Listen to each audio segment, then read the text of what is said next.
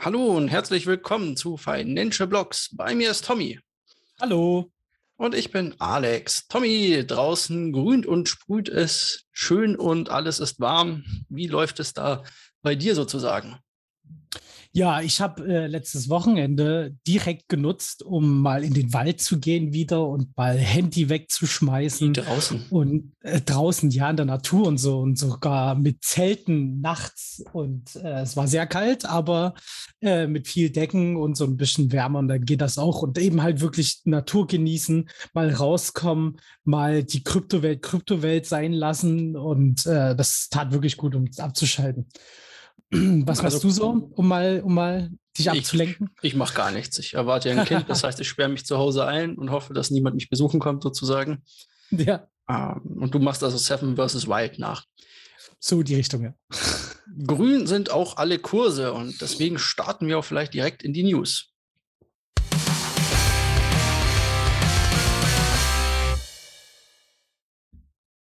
Die News gehen wieder ich sage mal, mit einer großen Warnung voraus. Und zwar, wir hatten das Thema, dass die EU ja vielleicht ähm, in ihre Mika-Verfahren ähm, Blockchains, die auf Proof of Work aufbauen, verbieten könnte innerhalb der EU oder zumindest den Proof of Work Konsens sozusagen verbieten könnte, dass Serviceanbieter wie Banken oder sowas dann kein Bitcoin mehr verkaufen dürften, aber auch kein Ethereum. Nun wurde das erstmal abgewendet und schon kommt das nächste große, ähm, ja, der nächste große, die nächste große Gefahr am Horizont. Und zwar möchte das EU-Parlament äh, ja nicht ganz faktisch äh, Transaktionen verbieten, die auf private Wallets gehen, sondern aber sie möchte sie tracken.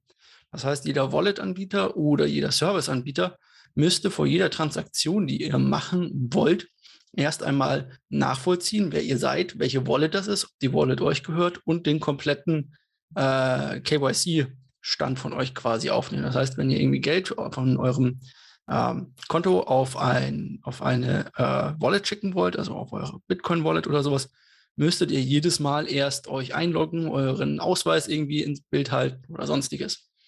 Da das natürlich ein viel zu großer Aufwand für die meisten äh, Anbieter darstellen würde, würden die wahrscheinlich einfach das Auszahlen sperren und ihr müsstet eure Bitcoins auf den Börsen lassen und es gibt eigentlich nichts Schlimmeres, als seine Coins oder große Mengen an Coins auf irgendwelchen Börsen zu lassen, weil dort sind sie eigentlich nie wirklich sicher.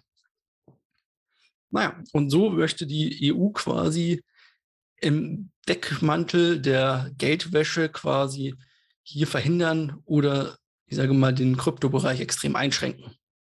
Was ist deine Meinung zu Verboten oder besser zum Einschränken von irgendwelchen Transaktionen? Ja, ist natürlich halt schwierig. Also es ist so, ich kann vor allen Dingen, wenn man sich jetzt gerade eben dieses ganze Aspekt rund um Russland anguckt, kann ich es nachvollziehen, dass man über so ein paar Schritte nachdenken muss. Wie kann man auch bei Sanktionen das so gestalten, dass es auch bei Kryptowährungen greift, also aus staatlicher Sicht jetzt nicht für mich persönlich, nur um das gleich nochmal klarzustellen, sondern aus staatlicher Sicht, ähm, und da muss irgendwie sowas Thema sein. Und es war mir eigentlich schon von vornherein klar, dass sowas nochmal kommen wird, weil das schon immer mal wieder ein bisschen im Raum stand. Wie geht man überhaupt so mit Wallets um? Ähm, ich finde natürlich halt den, den Verbot, das Verbot natürlich total im Schwachsinn. Also ist es nicht zielführend. Was ich da aber wieder ganz interessant finde, ist so ein, ein Gegenangebot, was da gemacht wurde, ein Gegenvorschlag ähm, womit diese Identifizierungen der, ähm, der, der Wallets und sowas halt einfacher funktionieren soll. Nämlich es soll halt eine, eine, eine Blacklist geben, generell in Europa, wo alle, alle bösen Wallets, die für Geldwäsche oder sonst irgendwas, Terrorfinanzierung bekannt, also die dadurch bekannt geworden sind, dass die eben in einer Liste drinstehen. Das steht allen EU-Mitgliedstaaten zur Verfügung und dort kann jeder Wallet-Anbieter abprüfen, ob eine Transaktion von oder dahin geht.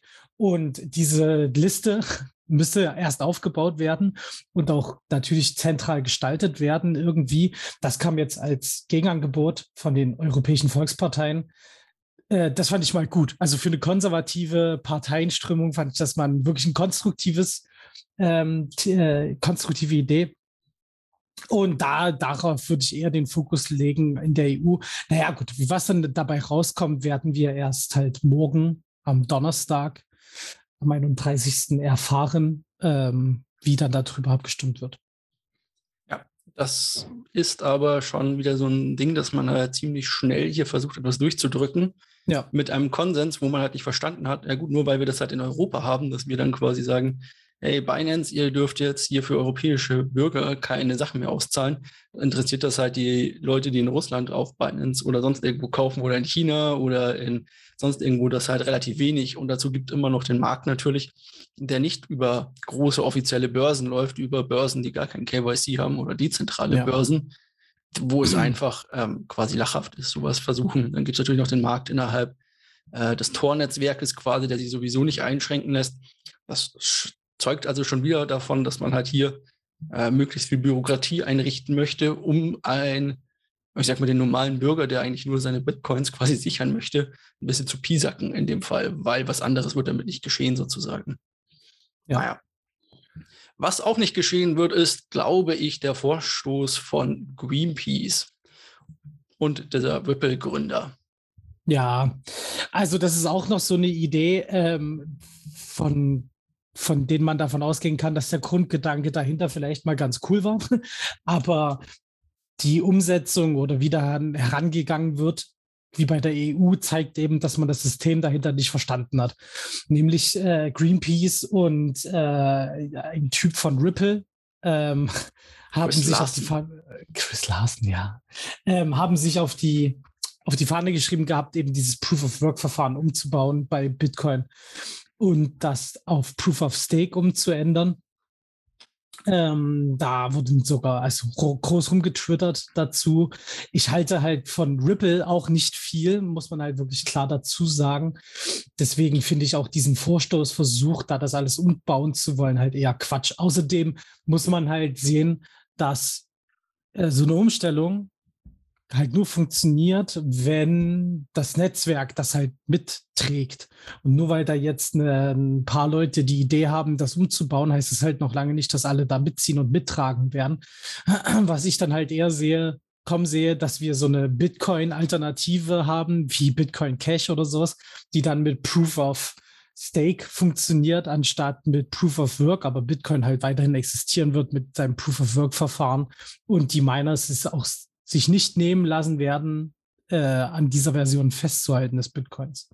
Ja, nicht nur die Miner, sondern auch alle anderen quasi, die ja. in dem Netzwerk sind. Also genau. man braucht nicht glauben, dass viele äh, Wallets oder sowas sich dazu umstellen, weil, warum auch? Also das System funktioniert und ja, ja. der Proof of Work Algorithmus ist vielleicht nicht das Beste, was diese Welt je gesehen hat.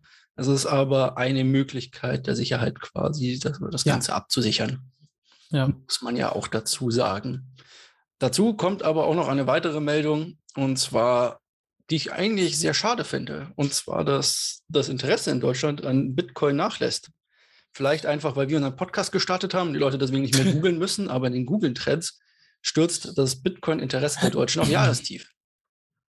Ja, also man muss immer das in Relation sehen. Also für Leute, die sich da nicht so genau auskennen, ähm, Google hat mal ein, ein Verhältniswert, also der sagt immer, die meiste, also der Tag, wo am meisten nach einem bestimmten Begriff gegoogelt wurde, wie jetzt Bitcoin, der bekommt den Wert 100 und alles andere wird an diesem Maximalwert bemessen. So, und da sind wir jetzt gerade bei ungefähr einem Wert von 30.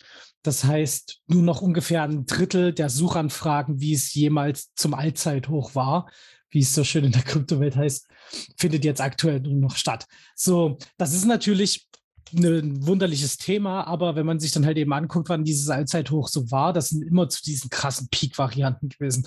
Also letztes Jahr, auch Anfang des Jahres, wo die absolut krasse Rallye kam, wir auf äh, über 60.000 geschossen sind und sowas. Klar wollten sich da immer mehr Leute damit auseinandersetzen. Bedeutet, jetzt im Umkehrschluss nicht, dass dadurch das Interesse weniger geworden ist. Ich kann mir nämlich auch gut vorstellen, dass einfach die Leute, die das letzte Jahr durchgemacht haben, nicht mehr einfach nach Bitcoin googeln. Also ich weiß nicht, wann du das letzte Mal nach Bitcoin gegoogelt hast, sondern dass du genau auf deine Seiten halt gehst, wo du halt immer hingehst und deswegen halt insgesamt der, der Anteil an ich muss etwas googeln äh, zurückgegangen ist. Also so kann ich mir das halt vorstellen, dass die Leute gebildeter werden, vor allem durch unseren Podcast und deswegen halt weniger googeln müssen. aber natürlich, ist aber es ist ja, ja auch immer nur ein Augenblick da für, für den Namen quasi. Also wenn man halt einfach nur Bitcoin googelt oder sonstiges und tatsächlich habe genau. ich das getan, als ich damals die Bitcoin-Folgen vorbereitet habe zu der Story. Von daher weiß ich das noch ganz genau, aber davor habe ich schon lange kein Bitcoin mehr gegoogelt, glaube ich, einfach so. ja, und das ist auch, das ist auch so eine Sache. Also klar, man kann da über diese Trends halt schon erkennen, wie viele neue Leute sich mit dem Thema auseinandersetzen, was aber äh, in einer Welt wie Bitcoin eher, naja, zweitrangig ist, weil wenn du Investoren hast, die sich einmal grundlegend mit der Materie auseinandergesetzt haben äh, und dann nochmal nachlegen oder dann davon überzeugt sind und erst richtig anfangen zu investieren oder so, dann, dann sind das halt keine neuen, in Anführungsstrichen, Kunden mehr, sondern das sind halt aktive Nutzer, die einfach ihre, ihre äh, sich weiter da positionieren und deswegen brauchen die halt weniger Google. Ist halt, wäre halt natürlich trotzdem gut, wenn der auch dieser Wert ein Stück hochgeht, was dann halt einfach zeigen würde, dass Leute sich aktiv mit der Materie auseinandersetzen und auch wirklich versuchen zu begreifen, was dahinter steckt. Aber ich denke, da ist ein Informationsfluss der Markt erstmal gesättigt und Leute müssen gar nicht mehr so viel googeln. Das stimmt natürlich, weil auch Bitcoin einmal verstanden sich jetzt auch nicht grundlegend jedes Jahr ändert. Ja. Das sieht bei einem gewissen Konkurrenten, naja, Konkurrenten möchte ich nicht sagen, bei einem gewissen anderen Projekt sieht das ja anders aus. Da gibt es große Neuigkeiten immer mal wieder. Und ja. zwar bei Ethereum. Ja, und da vor allen Dingen halt dieses, dieses neue, äh, diese neue Bezeichnung mit dem Merging. Ähm, also man möchte aus der alten Ethereum-Welt ähm, ausbrechen. Rüber, ausbrechen, das ist ein guter Begriff, äh, aus der Proof of Work Mechanik herausbrechen und ins Proof of Stake wechseln. Und dafür muss halt eben dieses Ethereum Merge passieren, also wo diese beiden Welten miteinander verschmelzen und dann der Übergang halt in diese neue Welt passieren kann. Und dadurch hat es halt eben diesen, diesen Namen bekommen, Ethereum Merge. Und da sind die Suchanfragen ganz schön krass gestiegen. Also das fand ich, das fand ich als Gegenvergleich wieder interessant, dass eben, ja, Bitcoin, okay, da sind weniger Suchanfragen, aber dass jetzt gerade bei Ethereum Merge urplötzlich ähm, wir jetzt auf das neue Allzeithoch auf die 100 gestoßen sind, obwohl wir vorher immer so bei 30, 40 in Trends ähm, waren. Das ist schon, das ist schon ein Riesenschritt, das, was halt zeigt, dass halt Leute sich wirklich daran, damit auseinandersetzen. Was bedeutet das für die Leute und so weiter und so fort. Also. Das ist ja auch bald der Zeitpunkt. Ich glaube, in drei Monaten sollte es soweit sein. Ich halte es ja immer noch für ein bisschen frühzeitig, aber mal gucken. Von daher, also diese drei Monate, mal schauen.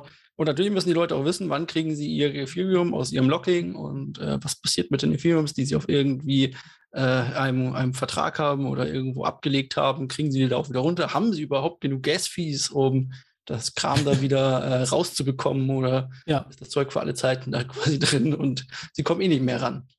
Naja, also es eh ist mir ran, aber. Ja, aber so ist mir ja auch gegangen. Ich hatte in ein Projekt investiert, was eigentlich auf der Binance Smart Chain war. Und dann lief das scheinbar nicht so gut wie die, für die. Und dann haben sie überlegt, ah, wir wechseln jetzt alles zu Ethereum, haben das selber auch rüber geswitcht zu dem neuen Token. Und jetzt liegt halt mein Geld im Ethereum-Netzwerk, obwohl ich absolut 0% Exposure im Ethereum-Netzwerk im DeFi-Sektor hatte. Das bedeutet, ich hatte da keinen Cent investiert. Jetzt habe ich zwangsweise was investiert und krieg's nicht mehr raus, weil ich kein Ethereum für die Gas-Fees da liegen habe. Und um Ethereum reinzubekommen für die Gas-Fees, muss ich schon wieder so viel Gas-Fees bezahlen, dass mein eigentliches Investment schon wieder obsolet ist. Also ich hoffe jetzt, dass der X1000 macht, der Coin, und ich das dann äh, dass es sich dann lohnt, mal Ethereum nachzuschieben, damit ich es dort irgendwie rausbekomme. Oder vielleicht werden ja die Gas-Fees nach dem Merch ganz klein sozusagen. Ja, und wir können, genau, wenn und wann das stattfindet, ist quasi auch so eine Sache. Ja.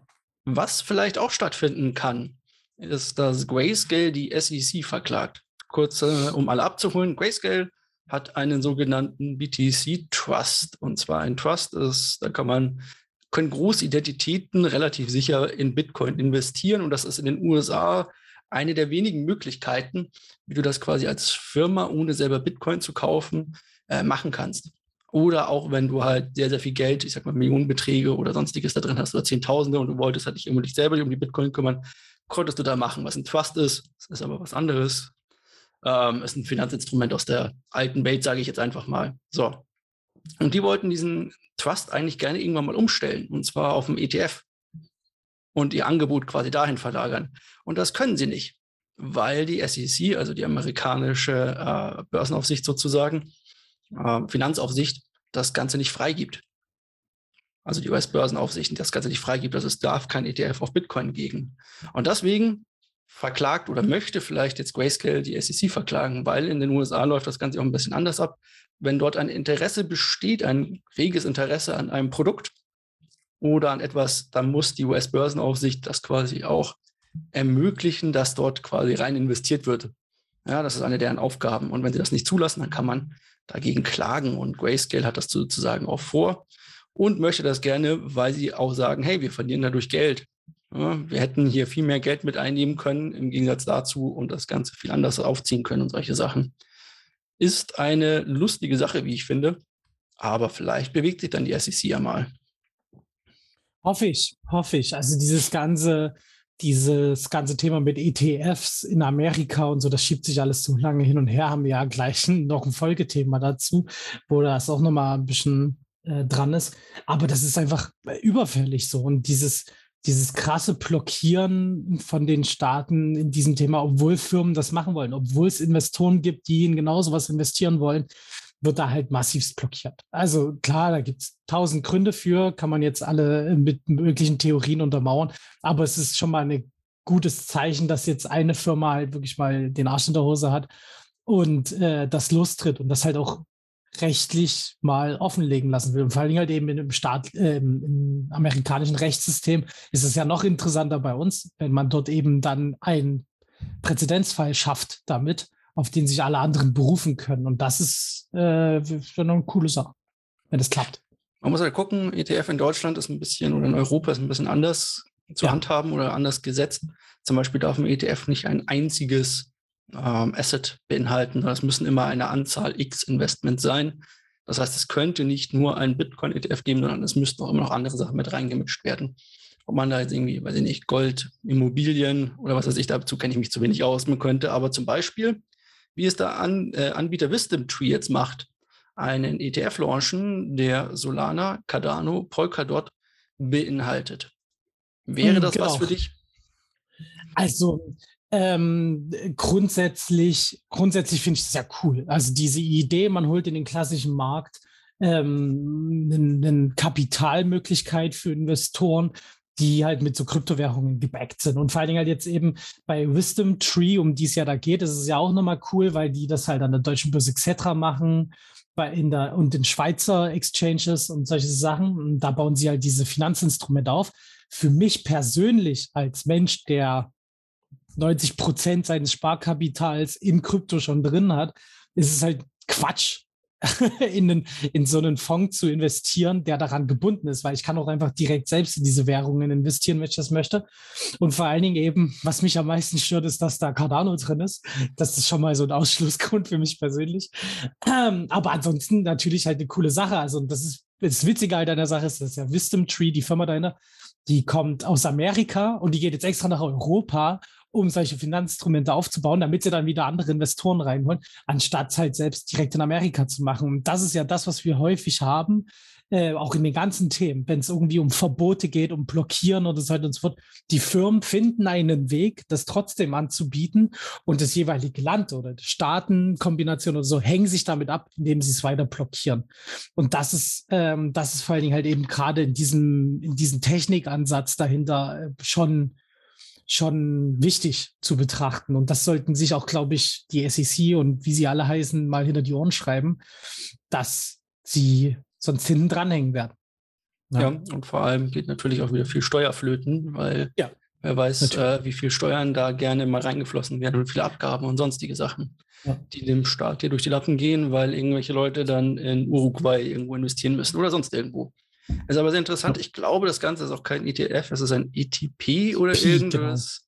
Genau. Ähm, also, aber er ist gebackt hart bei äh, den äh, bei, bei den Assets, was natürlich ganz toll ist für sowas, würde ich sagen.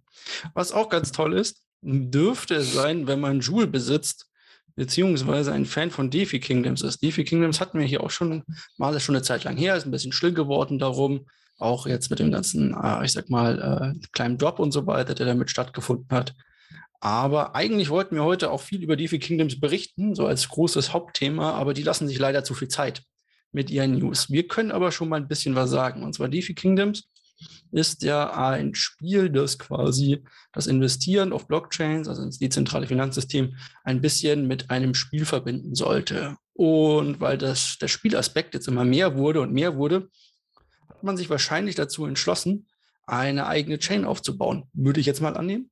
Und diese eigene Chain wird ähm, Joule beinhalten als Main Token, wenn ich das richtig verstanden habe. Ja. Und wenn man Joule hat, kann man den staken, backen, hinterlegen, um einen neuen Token zu bekommen, der dann ausschließlich für dieses Spiel ist. Man bekommt also quasi äh, sozusagen ein, ein neues, aber wenn man bisher Joule hatte, bekommt man, finde ich, ein wertvolleres Asset dazu. Ja, weil man jetzt einen Token hat, der auf einer eigenen Chain quasi basiert und deswegen noch mehr äh, Utility hat. Und man kann dadurch für das Spiel selber, um NFTs oder sonstiges zu kaufen, äh, nochmal einen neuen Token dazu farmen. Genau. Und das ist, ähm, finde ich jetzt gerade, weswegen ich das auch gut finde, dass wir das jetzt hier ein bisschen besprechen, ist ähm, ein deutliches Zeichen dafür, wie Interoperabilität zwischen Blockchains gut und sinnvoll funktionieren kann. Ähm, weil nämlich diese, diese Chain, die sich da entwickelt jetzt, diese eigene von DeFi Kingdom, ist eine Subchain von Avalanche. Das heißt, es gibt große Avalanche-Blockchain und die haben dort die Möglichkeit, sozusagen eine eigene, eine eigene äh, Blockchain zur Verfügung zu stellen, die mit dem Avalanche Netzwerk zusammenhängt, aber eigenständig operieren kann. Das bedeutet, man braucht dann keine Avalanche, also kein AVAX, wie der Token da heißt, um sich auf diese Subchain zu bewegen, sondern halt in dem Fall Joule. So. Und das ist halt total praktisch, weil nämlich so kann man für jede bestimmte Anforderung, jede bestimmte Anwendung, könnte man eine Subchain aufbauen, ohne dass es da groß Probleme gibt, was hin und her transferieren angeht und so weiter und so fort. Weil die alle auf den gleichen Mechanismus basieren, kann man dort halt schön in, miteinander operieren und hin und her wechseln. Und das ist wenn das jetzt so funktioniert und das auch so ordentlich funktioniert, also weiterhin langfristig funktioniert, dann ist es eine super Demonstration dazu, wie das auch für Firmen später funktionieren kann. Also ich habe und bin zum Beispiel Spieleentwickler, habe ein Spiel und dort soll es eine Spielwährung in-game geben. Und die soll auch bitte nur in dem Spiel passieren und das soll alles schön abgegrenzt sein. Und da kann ich halt eben mein einzelnes System dort bauen und dann baue ich mir fürs nächste Spiel ein anderes System auf, was wieder auf einer eigenen Chain halt ist. Und das ist halt immer sehr schnell, flexibel. Und wenn das halt funktioniert, ist es halt eine geile Softwaregrundlage, wie das halt eben bei Programmcode, wie es heutzutage ist, halt auch funktioniert. So. Und wenn das dann das beweist, ist das ein, eine coole Sache, muss ich sagen. Ja, das finde ich auch. Also man kann sich quasi so ein kleines Ökosystem selber bauen, hat aber trotzdem ja. die Sicherheit eines großen, wenn man sich so einen kleinen Anker da reinsetzt und kann genau. halt vor allem auch auf schon vorhandene Programmierentwicklungen und Umgebungen zurückgreifen, die halt da sind. Was mich interessieren würde, ist, was dann mit Harmony passiert. Ich glaube, dass Jude einen großen Anteil an dem Erfolg von Harmony hatte in den letzten Monaten. Und was dann mit Harmony jetzt passiert, ich glaube, also soweit ich es verstanden habe, werden die Zöpfe dahin nicht gekappt, sondern das bleibt ja. weiterhin bestehen. Genau. Aber äh, wenn man halt weiter schaut, dass man dann eher auf Algorand oder, oder auf Algo quasi setzt, hier in dem Fall, muss man mal gucken, wo das Ganze sich hin bewegt im Großen und Ganzen. Genau. Also laut den Entwicklern soll es jetzt zwei komplett eigenständige Sachen sein. Das eine existiert weiter und soll bespielbar bleiben und benutzbar bleiben. Und das andere hat einen ganz anderen Fokus ähm, oder soll es haben, weil bis jetzt weiß man noch nicht so viel davon, nur Theorien und was der Hersteller alles ankündigt. Aber gerade im Gaming-Sektor wissen wir beide sehr gut, dass was Hersteller im Vorfeld versprechen, ist im seltensten Fall das, was sie auch später einhalten werden. Deswegen mal gucken, was da noch kommt. Genau. Was kommt, können wir uns auch nur denken, wenn wir den Markt gucken, denn eine Glaskugel haben wir nicht.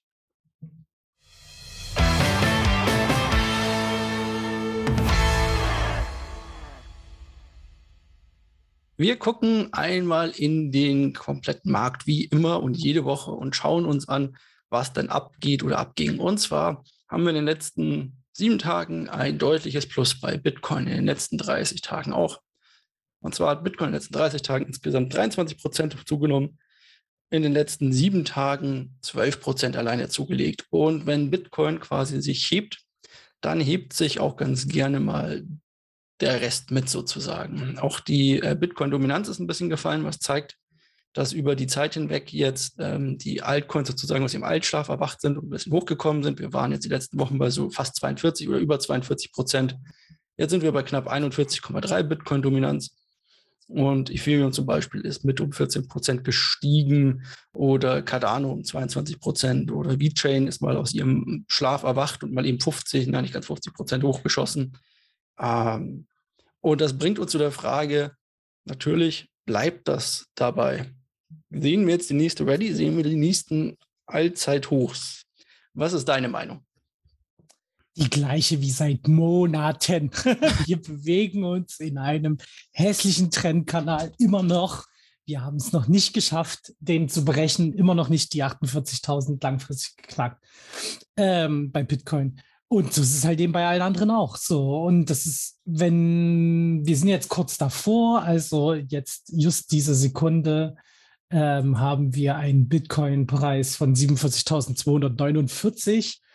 Das heißt, wir stehen wirklich ganz knapp unter den 48.000. Sollten wir es jetzt mal, mal schaffen, das da drüber zu kommen und für ein paar Tage zu hängen, dann sage ich, allzeit hoch oder, oder sonst irgendwas. Aber äh, genau, solange wir uns halt in dieser Range bewegen, keine, keine klare Aussage möglich.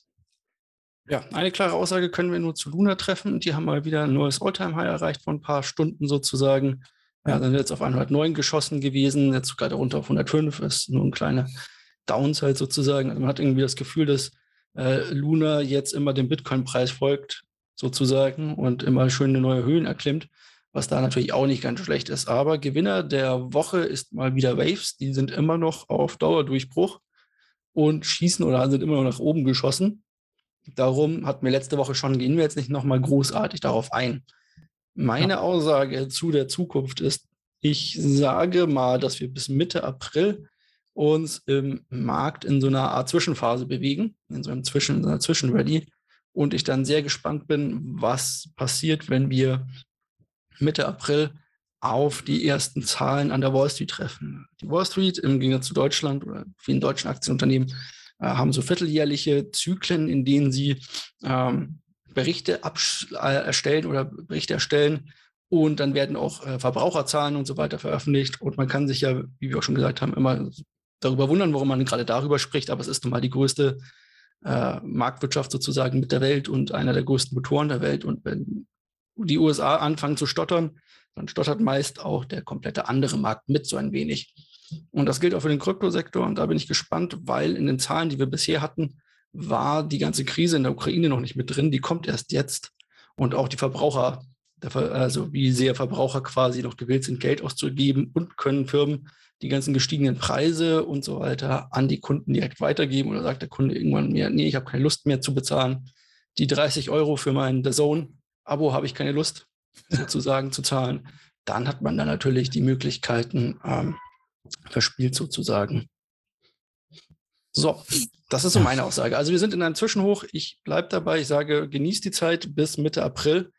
Ich glaube, dass es nach April ein oder dass es Mitte April einen Dämpfer geben könnte, wenn diese Zahlen schlechter ausfallen. Besonders wenn äh, sich die Stimmung der ähm, der Konsumenten in den USA dreht und die Stimmung der Konsumenten in Europa sich wahrscheinlich auch dreht, gerade in Europa mit den gestiegenen Energiepreisen, könnte da sehr negativ sein. Könnte, muss nicht, wie immer. Keine Anlageempfehlung. Ihr wisst es, ich versuche hier auch nur in einer Glaskugel zu lesen. Ja, im Endeffekt ist es ja immer nur Wahrscheinlichkeiten antesten, haben wir auch schon oft genug gesagt. Ich bin halt wirklich auch gespannt, wenn das, wenn das halt so eintrifft, wie du das sagst, ist halt auch immer wieder das, das Thema Go away in May. Mhm. also der, der Mai ist ja dann auch wirklich so die Zeit, hat man letztes Jahr perfekt gesehen, ähm, wo dann die Trader wieder müder werden und ins Sommerloch rutschen und dann soll man erst im September wiederkommen, ja, was das, das Trading angeht. Das heißt, ich hoffe, wir, also wir haben da noch mal eine große Bewegung bis dahin. So. Bevor es dann alles wieder rumgeht. Ja. Ich habe noch ein paar Positionen, die ich gerne noch schließen wollen würde. Ja, ich auch. die noch aus dem letzten Jahr stammen. Aber so ist das. Da warten wir mal ab. Ich bin ja weiter am Nachkaufen, auch für das Krypto-Portfolio. Da wird es jetzt auch ein Update-Video zu geben, wie das ausschaut. Diese Woche ist es ein bisschen schwer, irgendwie einen Coin zu finden, den ich besitze, der aber gerade nicht irgendwie 50 Prozent mal zugelegt hat. Ähm, darum habe ich mich die Woche für Airwaves entschieden. Airwaves ist immer noch ein wichtiger Teil von Solana und nachdem es jetzt die ersten Gerüchte gibt, dass OpenSea als nächstes auf Solana geht, könnte ich mir vorstellen, dass dann vielleicht der Speicher in Airwaves auch wieder interessanter wird und dann der Coin auch wieder mehr Verwendung findet sozusagen. Also Airwaves wird diese Woche mal gekauft. Und mit diesem Kauf kommen wir dann zu unserem Thema und zwar eigentlich DeFi Kingdoms. Wir haben es ausgetauscht gegen ein Thema, das wir eigentlich äh, auslassen wollten, aber man kann sich dem Affen einfach nicht entziehen.